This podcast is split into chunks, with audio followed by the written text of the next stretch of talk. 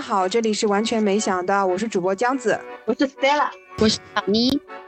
这期想录的原因是我这那天回看我们第一期播客的内容嘛，就突然感叹，我们播客是差不多从去年七月份开始录的，然后那个时候我们所有人都经历了那个上海痛苦的三个月嘛，而且那个时候老倪正好是在这个之前离开了上海，回到了老家贵州，当时就觉得啊，就我们的生活啊不可能变得更差了吧，以后的每一天肯定都是最好的一天。所以当时就抱着这个记录当下的心态吧，我们开始用播客的形式，呃，把我们的生活、我们的感悟都慢慢的录下来，呃，包括我们跟一些新朋友、老朋友的交流。但是转眼已经过去十个月了，就然后 我们老倪又又从贵州到了广州，最后又回到了上海。嗯，好，我们大家都经历过这种，呃，准备要从头开始的时刻嘛。就是就是突然间不知道怎么，就好像生活又要从一个新的地方开始，就这个新的地方，就会有种很迷茫、很纠结，然后又很害怕的那种感觉。所以我们这期节目就想做一个 call back，想跟大家一起讨论一下从头开始这个话题。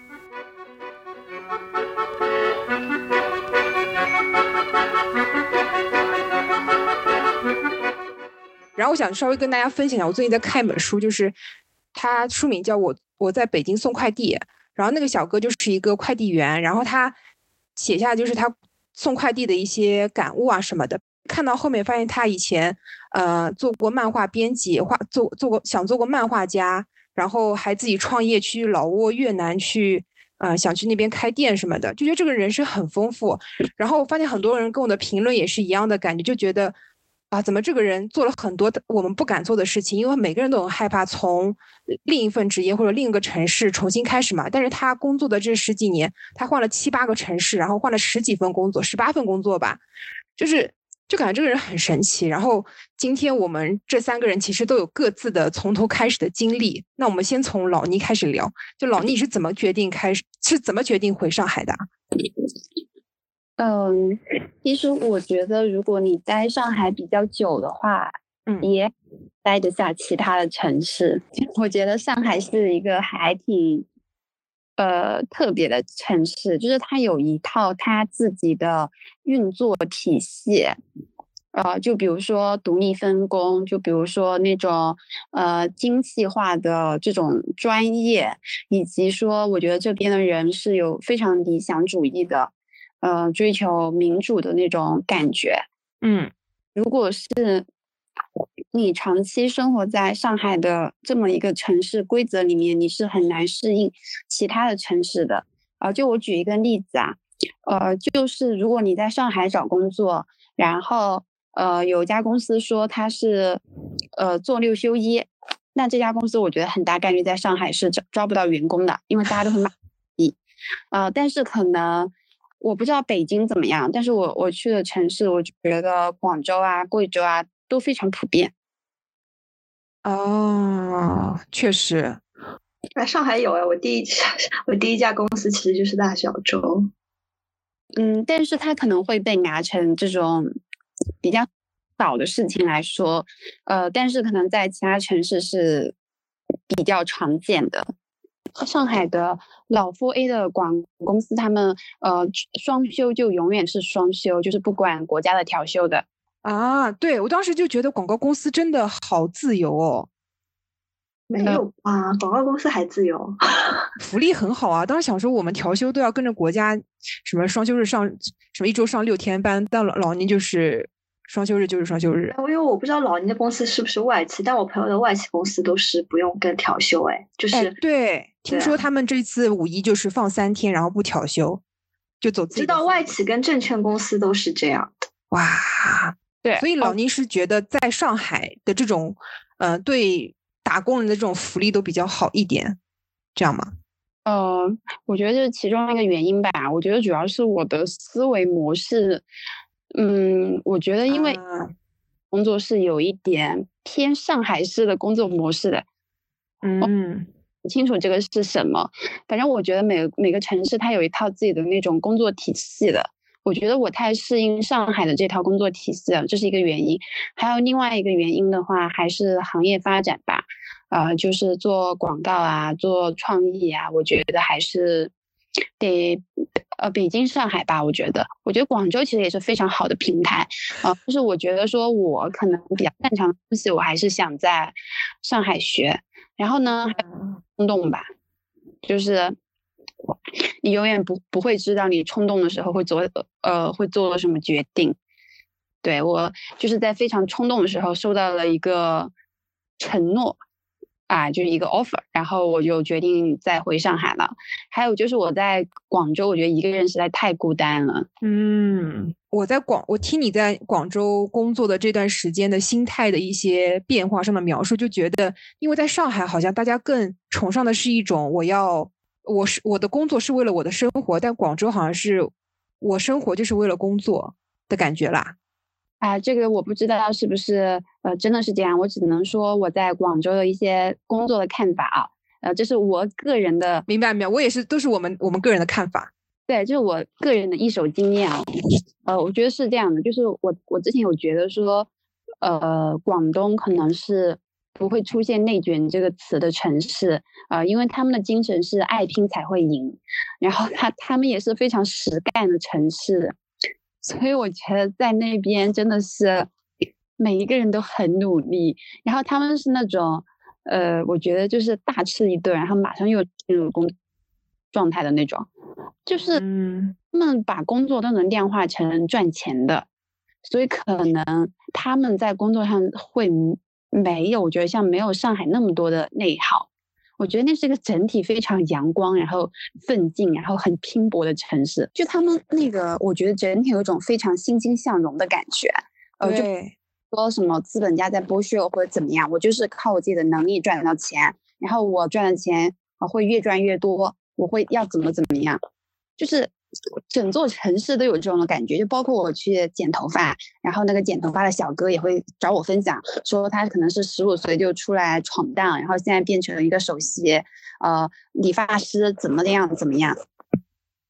就这个这种故事，你好像在每个城市都会听到，但是好像在上海，如果你听到这种故事，故事就会觉得这个男的可能就比较油腔滑调一点。就一个托尼跟你说这种东西，你会觉得他什么意思啊？就是干嘛说这种跟我？然后，但你在广州听到就觉得我好励志哦。就是广州就是有一种脚踏实地的努力的奋斗。所以你是不想努力的是吧？就回上海。就我觉得对我来说工作强度有点过大。哇，连老倪都觉得工作强度大，就大家可想而知。啊，这个只是我的，这只是我个人的一个，不是真的，你真的很苦那段时间。我再说一下，好像深圳会更苦，所以我都不敢去深圳。什么血汗工厂吗？不是，就深圳就是会，我觉得年轻人会更拼吧，然后可能各种钱啊、福利啊、报酬啊什么的也很好吧。就我在坐高铁都会遇到那种。呃，深圳本地人劝我去深圳打工，啊，反正就是说现在深圳是那种新那个，嗯，最赚钱的地方，嗯，然后告诉我说年轻人就要去拼搏，就要去。听到这，你听到这种话是不是吓死了？赶快跑！我听到“燃烧”两个字我都怕死了。但真的，我会觉得上海，上海好像真的比较 chill 一点。就你你说上海人上海来上海打工的人不努力吗？好像我觉我觉得大家也挺努力的吧。但是你搜上海的很多关键词都是可能就是咖啡啊，然后骑行啊，然后可能就是什么一些很 chill 的词。但你搜广州，你可能就会觉得广州这个地方天生好像就是要诞生出一些打工打工皇帝之类的这种人。就我举个例子啊，这可能是我的一点偏见啊。就比如说上海，它可能会出呃就比较红的公司啊，就可能出小红书这种生活方式的平台啊，就告诉大家怎么呃穿搭，引领什么样的生活方式的潮流。和 B 站啊这种年轻人的这种也是类似于那种流行文化，或者说潮流年轻一点。对，然后广州其实广东是一个制造业，就制造业。重一点制造业都集中在广东嘛？那你想到广东的公司，嗯，大，对，就是非常的硬核的，他们那边，就是大疆是吧？对，有一种靠真技术吃饭的感觉。然后那比如说，呃，那个名创优品，就是他可能靠他的供应链，就是把那些东西做的很便宜，就是我我只待过广州，我没待过深圳啊。就是广州那边非常的就是接地气，呃，就你甚至可能除了那个天河区，你在别的区你十几块可以吃到一份很丰盛的饭，而且那边的话是非常那个呃真材实料，很实在的，就是三十块的鸡可能真的能给你半斤或者是一。一整盒，那可能在上海，你五十块吃一个什么小蛋糕，它就是里三层外三层，然后装修很好看，然后里面就一个小的东西。对，就是哦，这里我说个小八卦，就是我有个朋友，他们是甲方嘛，然后他们卖那个雪糕，然后一直进不了广州的市场，就是广州那边觉得他们这个雪糕的定价太贵了，是多少钱？十四块八吧。好了好了，那老倪想跟你探讨一下，你现在。呃，回到上海，跟你当时离开的时候，你心态上有心态上有什么变化吗？因为你当时走的时候，肯定是想说拥抱一个新的人生了嘛。就是回来时候会纠结吗？不会哎，就是我觉得其实我是建我是建议啊，其实大家可以换一个舒适圈出去看看，然后你才会知道说，呃，你合适什么，你拥有的是什么。就是，呃，比如说，我觉得我离开上海这一趟，真的算是我人生里面很宝贵的一年吧。嗯，就是比我以前可能没有那么的珍惜工作机会，我可能去了广广州一趟回来之后，我就会觉得说，呃，你能做到，其实你不是在每一个城市，或者是说在每个时候都能找到你喜欢的并且你擅长的工作的。那如果做到的话，你是要珍惜它的，而且我觉得会更感恩和更脚踏实地吧，因为广州就是一个很脚踏实地的城市，就是抱着感恩的心态回来的。对，你会更加，你会更加感恩和珍惜你挣到的每一分钱。七十五的中饭，然后珍惜钱。呃，对，但是我要说，我虽然点那个七十八的，呃，七十八，但。呃，是因为我比就是比对过，他是他们家里面就是最最最性价比最高的饭哦。我会上海真的很浮夸哎。对，但我是会有这个意识，就比如说我七十八是花到哪一次，我会找为他找一个理由，就不像以前在上海那个钱，就是我觉得在上海花钱那是如流水一样的，真的。一些我每次喝完酒，我心也很痛，懂不懂，Stella？就是看那个账单是吗？付钱的一瞬间，我想说我在干嘛？就离开上海这一趟，会教我识别一些上海的消费陷阱吧。然后还有就是，其实我当时离开上海的原因是说，我觉得上海就人情很淡薄嘛。然后我想找一个就是呃那种呃心灵上的关系就是纠葛更深的一个地方，所以我就想回老家嘛。就我觉得可能我离我家里人更近一点，会更嗯更踏实。哎，更踏实或者说更温暖一点。然后我和广州找到这个答案，呃，就是如果你觉得孤单，或者是你觉得自己一个人，或者你觉得别人很冷漠，呃，其实可能是你把你的心扉打开，嗯，可能看了看事情就会不一样。就是在我身上，因为你那时候虽然你跟我一直跟我们说，觉得呃回到上海就周周围的朋友可能会更熟悉，更。嗯，更知根知底一点。但是你其实你离职的时候，不是你在朋友圈发了一张你的同事给你送的礼物吗？嗯，我真的有被就是温暖到。就虽然你一直觉得可能没有跟他们特别交心，就是因为时间相处的不是很长，而且他你们就是跟可能语言方面也不是那么嗯通嘛。但是但是就感觉他们还是会，就是因为你很开打开自己，然后他们也会知道你是个很真诚的人。是哎，其实我在广州后面是收获了非常多的朋友的，嗯，就包括我的室友也是我的那种，又是朋友又是，嗯，贵人，嗯，但是我在广州的时候，我找到一个答案，就是你一个人可以是一个队伍的，就如果你觉得这个世界很温暖，你其实去哪里都是一样的，就这个问你在哪个环境，而是你啊变成什么样的人，然后在那个瞬间，我就觉得说，呃，我回。上海不是因为我在逃避一件什么样的事情，是我找到一些答案之后，我觉得上海更适合我，所以我才回来的。然后我回上海之后呢，我会更感恩，呃，就那种感恩就是说，呃，比如上海它有很多的那种，比如说艺术展览，或或者是呃这种，就比如说它审美很好，就你会重新去看这些东西。我觉得你会重新的去拥有它。可能你离开一个地方，然后你再回来的时候，其实你是会拥有更多的。嗯，这边我就很想说，其实像老倪跟 Stella 给我的感觉都是，你们都都是不自觉的在散发的一种能量的那种人，就是可能你会觉得啊，工作很烦什么什么的，但是但是在你们你们身处在那个环境的时候，你们自身就会散发出一种只要有你们在，然后这个事情肯定会解决，或者至少有他在陪着我的感觉。就如果我是你们的广，就我是老倪的广州同事，或者是我是自家的同事，我就会觉得啊，至少有这么一个很靠谱的人在。我那我们这件事儿就算做不成，就算最后失败了，但是我们这个过程是互相了解的一个过程，是有收获的一个过程，那就很好。所以就我就会觉得，其实嗯，特别是老倪这次回上海，我就觉得这是一个很很牛的决定，很牛逼的一个决定。因为因为对我来说，离因为像我跟 Star 都是没怎么离开过上海，就是自己的这种老家，这种 base 在老家这种地方，但是。虽然我不是个上海人，但是我就是很难离开，因为我父母就不放我走，我就会觉得能够拥有这种离开，就是离开的这种勇气，都是很厉害的。哎，但是当时我记得你也有说，觉得老倪会回来。我是因为我知道，哎，怎么说呢？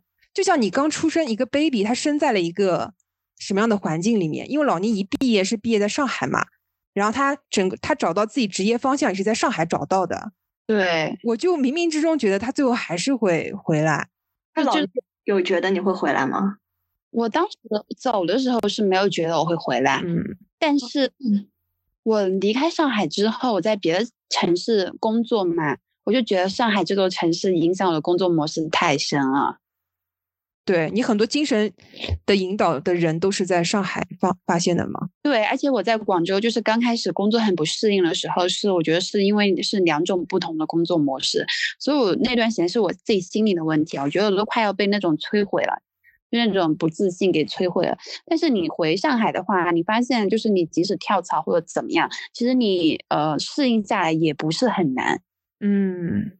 就上海的工作，他的公司的工作模式其实都是差不多。就像你们说的，你跟鸭枣吃吃饭的时候说，其实广广告圈换来换去就是这批人，是对，是换来换去都是这批人。甚至可能你再多做几年广告，发现做品牌的或者做市场的，可能也是这一批人。对，就算不是这批人，也是他们的 leader 或者他们的下属组成的这群人，所以他们的工作习惯可能都差不多。对，大家是在一个体系里面培养出来的，所以，嗯，多余的沟通成本。对，然后就说到从头开始，其实我会觉得，比起换一个城市，像你换一个行业，其实也是一个从头开始的经历。然后像 Stella 之前就，像 Stella 是之前从内勤换到了外勤，那其实这个跨度也是很大的。就当时你是会有这种心理的斗争吗？就是说要开始抛头露面了 啊？就是我那个内勤也是要抛头露露面的啊，我对的，是一直接待客户。但是当时其实是，我记得当时我就是有表达，我就呃，就是做内勤那段时间做的不开心嘛，就是很痛苦，我就一直说我我会换工作。然后我就记得当时老呃小江江子就一直就是，我有鼓励你换吗？你不是鼓励我，你是一直有一种嘲笑我的感觉。又我又嘲笑你。因为你当时就一直有一种，就是你天天说你又不换的那种。啊，我的观点对，非常的鼓励你吧。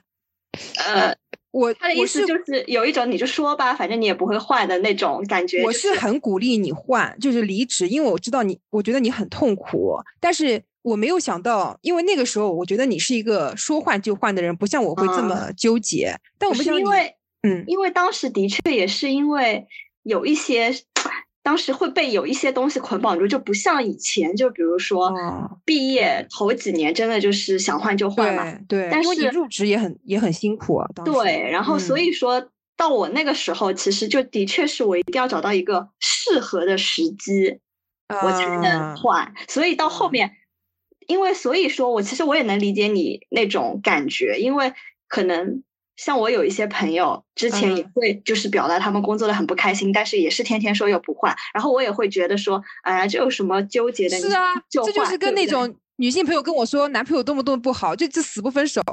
对，搞得。但是当我自己角色互换了之后，我就能理解哦，他们为什么天天说，但是换不了。对，就是也能，就那一刻我就想说，哦，我理解了他。因为你想安慰你的话，就有车轱辘话就轮流说，就说那么多，哎呀，就是熬一熬吧，撑一撑吧，什么什么的。但是呢，就是这个话最后都会说腻。而且当时其实有一个点也是，因为其实当时我是，其实我三月份就已经提交了离职申请嘛。然后我记得是，反正因为什么事，然后那个领导就一直留我。有个什么大的案子是吧？我忘了，哎呦，现在都回忆不起来了。结果后来就是一就拖了很久，然后拖哦，后面又疫情，然后又怎么样，对吧？哦，对的，对的，对。然后，然后结果后来九月份的时候，是我一个也一直说要离职离职的朋友，他终于找到了适当的机会，然后他怎么了？然后当时我就一下坐不住了，然后我就也马上提交了。你真的很容易被别人卷到哎。就因为本来就不想做了，然后就想说，因为我就是感觉我再待下去，因为当时是又接了，就我那个工作其实虽然又接了一个一块东西，就是我再待下去肯定越来越越烦，然后想说啊，那就干脆就现在就走吧。对，对对对，就是这么个契机。你走的那个过程已经，就是我就感觉这个流程太长太痛苦了，就然后你换你然后你换成外勤的时候，就觉得你很快乐。每天都，嗯，就哎，我其实每次刚换工作都会蛮比较快乐啦 哦。但是你这这次还蛮长的，就是你你有快半年了吧？做外勤的话，因为因为因为我现那个时候是我等于是我十月份提离职嘛，我十月底走的，然后我其实正式入职我是一月份才入职啊。哦，所以其实也就几个月。对啊，对啊，对啊。其实也不算很久了，然后上个上个月又在追星，然后我这个月就在摆烂，你知道吗？是啊，我上个礼拜看你微信读书一一分钟都没有哎，你在干嘛？最近两个月都一分钟都没有了吧？好好好，就是追完星回来就真的天天看视频，也很废啊。我想下个月好好好好努力了。行，哎哎，我要说一下，当时我知道斯黛拉她决定说去离开那个国企，国企。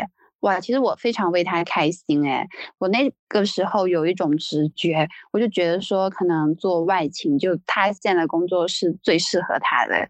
我当时还有点着急，就是她怎么还不走？她怎么还不？原来原来有这段，对啊，大家都是希望你赶快走啊。对啊，你可能没有感觉到，呃，但是我可能没有表达啦，但是我心里面就一直都觉得说，你其实去做那个，呃。内勤嘛，你你真的能感受到你自己很难受。虽然让你的业务储备那个非常丰丰厚啊，但是我真的我那个时候也觉得说你赶快走吧，赶快走吧。但是不不得不说，就是我当时想说我去做外勤的时候，嗯呃，当然我是换了一家公司做外勤嘛，是。然后我的朋友，然后然后还有我就是之前做内勤那家同事，他们是都觉得我可以。做的很好，就是做外勤，然后是我一直就是很质问自己，真的可以吗？然后就是身边人都给我鼓励，就说你当然可以啊，你这个性格没问题。然后我就我想说啊，行，对我就现在很多人不想换工作，或者是就在呃离职之前很纠结，一个很重要的点是因为现在所做的这份工作其实已经成为我们身上的一种标签了，像 Star 国企那份工作。就最起码感觉上来说是一份很稳定、很靠谱，然后听起来是很体面的一份工作。但你混到外勤，可能对于个体而言是会有点波动的，你会不知道未来会不会过得很好。哦，我这又要插一下嘴，就是我有一天突然发现，其实有一种心态，你就会比较轻松。就是如果你觉得你其实什么都没有拥有的话，那你就会。也觉得说，那我有什么可以失去的呢？就我，我现在心态就是，我除了我的健康、我的身体、我的脑子和我的手、我的心啊，我有什么可以失去的呢？嗯嗯，所以，然后我抱这种信念，就会觉得每天要吃好点。你又 call back？对对，我就是要喝一千四的酒。怎么样？我就要对自己好一点。嗯，是吃好点啊，不是说喝好点。哦，所以其实像我们三个人，真的是有一点运气在身上的，就是我们好像每一次的从头的开始都不算是特别运气特别差的。而且其实我听到我一些朋友就会说啊，很因为我有些朋友也是，呃，有一份非常稳定的工作，但他们都觉得太稳定或者是太无聊了，他们很想跳出来，他们就会又很害怕，说万一离职了找不到更好的，又回不去，会不会人生过得很悲惨？啊，我就觉得啊，怎么跟他们说呢？就我一我只能贬低自己吧，我就说其实我过得很烂，然后你们 你们不要觉得我过得很好，你说我很穷。就是我觉得很多人都说我好想去做，或者是怎么怎么样，然后都没有做。其实是因为他心里有一杆秤嘛，就他已经衡量过，嗯，那是一个冒险的选择，他不想承担那个代价。但是我不得不说，其实对我来说，我为什么会每次都会比较快做决定？其实我是一个没有那么怎么说，就是没有那种没有轻重的人，对，没有考虑很周全的人。我觉得我的勇气都是那种初生牛犊不怕虎的勇气，而不是那种，呃，就是那种就是看尽一切之后，对，看尽一切之后再有的那种勇气。就我的勇气还是，呃，冲动、鲁莽、初生牛犊不怕虎，听起来好像都是一些负面词啊，什么冲动啊、鲁莽啊什么的。但是真的要拥有这种勇气是很很就超难。勇气这个品质就是一个。就是漫画主角才会有的品质嘛？就你看那些热血漫画里面的主角，他们也是什么都没有，只有勇气，只有冲动，就干。哎，但是大家都会被那些主主角所感动，哎，对，是因为现代人就是缺少这种东西，就像半泽直树也是。哦，就是他们，你会不自觉的被这种会燃烧的人，就是也就吸引嘛，就想靠近他。我觉得是因为大家不敢失去吧，就敢失去的人，他们身上就是有有更轻盈吧。我觉得会更轻盈吧。嗯，而且很真诚，就不会搞那种虚头巴脑的，跟你说什么有的没的，是吧？但其实我觉得我们三个都是蛮有，都是很有勇气的人。可能幸运有一部分原因也是因为比较理想主义吧。对，是，可能我们更。更想过上我们想过的人生吧，就不想跟不想给现实妥协，想说人生还有一些别的机会可以。对啊，就我有时候会觉得说，钱应该也没那么难赚吧，赚钱的方法 有那么多，那就选择自己开就比较开心的一种吧。而且我现在真的觉得，钱就是够花就好了吧。对啊。对，我现在觉得比起钱更难的是你人生的一些高光，哎，嗯，什么高光？我觉得要要你怎么看“高光”这个词？就是我觉得如果你享受，就是你不要的生活，那就是平平凡生活就是你人生的高光，对吧？就是我我我也不能说它平凡，我觉得你只要享受你的人生，它就是高光。然后我不觉得有人的人生是平凡的。就是每一天的生活都那么的平常，但就是如果别人不是你的话，他不知道你这一天经历了多少哦。对，就他不知道你就是为了活着度过了多少个瞬间。你可能无数次想换工作，然后你无数次想那就算了吧，或者怎么怎么样，或者你被朋友伤害，被你觉得被谁伤害？其实我觉得人是很不容易的。我觉得没有平凡的人的一生。我经常觉得平凡人的人生就是史诗，真的，就是每个人活着都非常难。嗯，就是你有那么多的纠结，你有那么多的难受，所以我其实觉得人还是爱自己，放过自己。嗯，而且我觉得说，就像斯黛拉一直说的，就是说。以后会是百岁人生嘛？就我觉得大太多人他会以，比如说我今年二十八岁，会想以二十八岁的思维来给自己的这一百岁的人生去框定一个路线，嗯，对，或者是框定一个规划，然后以二十八岁的思维，或者是说以现在他看到看得到的社会发展去预想以后他怎么怎么样。那其实对我来说，我其实觉得都都很，我觉得这些都是。徒劳都可能发生，对吧？对，就像是你永远不知道说让口香糖销量骤减的是支付宝，因为大家不会再用零钱了。就你不知道这些东西，其实我觉得还是说，我我还是我，因为我是很赞成那种说，其实，呃，你赚钱的能力也好。我我觉得还是说是呃你喜欢的，或者是说呃你你去擅长的，然后你去拥有的。其实我觉得年轻人倒没必要在那么年轻的时候就想到说我要保障好我后面八十岁的生活。嗯，就我觉得也不要把赚钱这件事情想的那么的洪水猛兽吧。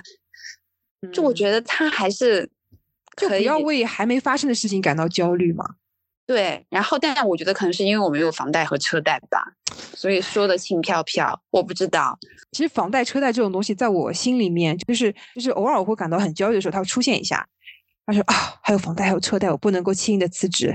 我还我还要再说一句，嗯，就是之前是大家说的那个重启人生嘛，呃，因为我之前在广州遇到的室友，就他五十岁了，然后他还租房子在一个广州的 CBD，然后还每天坚持去图书馆学习，就他让我会觉得，就你的人生从哪里开始都都挺好的。嗯，问一下老倪，如果你就当时你不是换到广州生活嘛？然后等于你的周围的人际圈都清零了，就人际圈清零这件事是很痛苦的嘛？就你是要怎么在这个过程中跟自己相处啊？嗯，就非常痛苦。他这个痛苦就是，嗯，我今天有看到一句话吧，哎呀，忘记了，反正大概意思就是说，呃，你如果一个人就是很钻牛角尖的想问题的话，你可能把一根头发都能想成一呃一头大象。嗯，就是真的是非常需要实体的人去接触、去聊，嗯，去分享的。反正打电话吗？来说，我觉得会，我觉得那种感觉会不一样。嗯，就我老感觉你打电话或者是语音啊，还是有一个心理防线在的。那你不像就是大家呃吃一点、喝一点、逛逛街，然后那种。本来你不想给他说的东西，你哗哗就说了。呃，我在广州不是没有朋友不能活嘛？那我确实又没有朋友，那怎么办呢？我就开始，我之前也说过嘛，就开始耍一些小心机，我就把当朋友做成我的 KPI，然后我就去找我的呃职场的同事下手，我就找那种找一些就是我觉得他们有一些那种缺点的人，啊，就看上去这个人不是那种很完美的人，就是看你让你看上去你觉得你可以有一些入手的机会点的人。救命啊！我就找那种像杀猪盘啊！我就找那种小女孩入手啊。嗯，那那你觉得你的方法可行吗？成功率高吗？死了啊！成功率很高啊！我就像一块那个橡橡皮糖一样啊，我就粘在人家旁边啊。而且老实说，哎，可能听众也会觉得我挺绿茶的，确实是啦。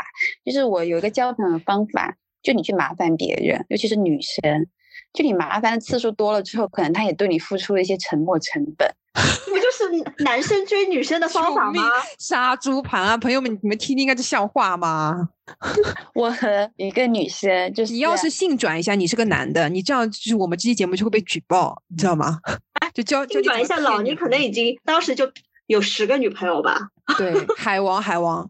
但是不得不说。真的是有用的，就是我记得当时我和一一个女生就是关系稍微好那么一点点，是因为我工一个工作不会做，我就黏着她，我就黏上她，让她帮我搞，然后我们就一起搞到十二多点，然后她帮我搞工作之后呢，我就开始感谢她，嗯，可能请她吃饭啊，或者给她一点小东西啊，怎么样？然后你就开始推拉了，你这么一来二去，就反正总会比那种每天只是笑笑那种关系好一点吧。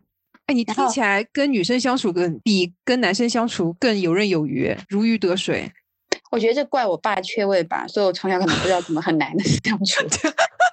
你今天真的好多 可以剪进开头的话。是因为女生还是比较善良吧？啊，对，因为因为像我就是看这一这个礼拜的某一期的那个小姐不吸地，哎，是这礼拜的吗？就是那个讲抢强讲他跟那个何宇文怎么成为朋友，有没有看？啊，我看了。对。啊，对啊，因为因为就是何宇文就说，呃，他就是很想交强强这个朋友，但是强强看起来不就是那种感觉不好亲近的人嘛。然后何宇文呃，强强好像说开始是不太喜欢何宇文的，但是因为何宇文就是他就目的性很强，他就想一定要跟强强做朋友，所以他就一直黏着他。然后最后就是强强就说他也会就是被感动啊，还是说就是。磨磨不过人家，就是我觉得强强真的是外外强中干，他就看起来一个嗯，像我一个朋友，就是我觉得他看起来有点海女，我我觉得看起来啊，但是他的说法他也是说人心都是肉做的，就是有一个人如果一一直对你付出，对你怎么样，就是说都是会被感动的哦，对呀，你真的没有朋友，然后你又想有一个朋友的时候，你就不要想那么多，你就当快快乐小狗就好了。这小狗是真的是官方的这样一个称谓，还是你自己给它定义的？怎么听起来这么可爱啊？可能好像是官方的吧，不是会有 E E N 什么？对，E N F P 吧，好像是啊。这你就是那个小狗，就是看到主人过来就会耷拉，就是会摇尾巴嘛，就会很开心嘛。其实现我觉得现代人大家都是有点情感需求的啦，但是大家都是傲娇猫猫嘛，就觉得说都很高冷啊，都每可能都每天在想，哦，他他有他今天只和我说了三句话，然后他都不对我笑或者怎么样，那可能真的你想去交朋友的时候，你就不要想那么多。哦，我再说一个对我交朋友很有用的一个技能，就是算命。我觉得没有女生会拒绝算命，真的，就感觉大家都是那种排排着队要找我算命的那种。哦，我还有另外一个技能，大家也很喜欢我。呃，就可能对年纪小一点的妹妹来说吧，我会很容易看穿她们，也不是看穿，就是我会很容易说出她们的。很内心的特质，就可能他们自己的搞搞不清楚自己的性格，或者搞不清楚自己纠结的东西，然后可能就啊，就是你可能会直接点点穿他现在的状态，对对对对，然后我会很直接这么说，然后他们也会觉得我说的很对，然后也会黏着我，让我多说点，而且没有人这么说过他们，对吧？对，然后他们又觉得他们是这样的人。我有一次，我不知道，我忘记和我一个同事说什么了。我就是给他说一点建议吧，然后他就开始哭。然后呢，我不知道怎么说，我就觉得不是他是啜泣，还是说真的大哇哇大哭？就是开始就疯狂掉眼泪啊，就是掉眼泪。他怎么了？就他觉得他就是这样的，但他也不知道怎么办。哦，就可能还是一些比较人生难题吧，然后被你点破了。而且我觉得女生对自己都比较坦诚吧，就对自己的脆弱各种。男生的话，我觉得可能他们也不需要这些东西吧。是啦，他们需要看的是外在的一些高效能人士的七个习惯。嗯，好了，那我们还是回归主题啦。哎，还还还有第三个点是什么？就是跟女生交朋友这件事情。我觉得就是。走心吧，我觉得可以适当的抛出一点自己的脆弱，然后交还别人的脆弱，然后你们的关系就会更就是稳固一点。还有那种就是，哎，这个其实我觉得不太可取，就是讲自己的小秘密啊，这种分享秘密啊，可以分享自己的秘密，不要分享别人的秘密。但是我觉得你分享自己的秘密，因为哎，我要说了，我也是被人伤害过，所以我对啊，就很有风险啊。对啊，我现在觉得分享自己的秘密就还是分享别人的秘密吧。而且我还有一种。一种人，我是不会挑他做朋友的，就是呃，很爱抱团的，或者是说，嗯，很喜欢把人分三六九等的，以高傲的眼光去看别人的这种人，我也会 pass 的。嗯，哦，这样想，我其实还蛮爱筛选的。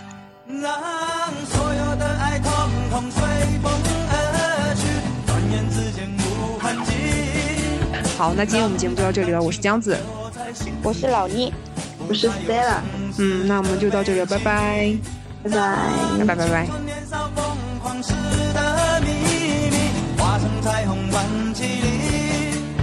让时间的河将我流走，像白云一样不回头。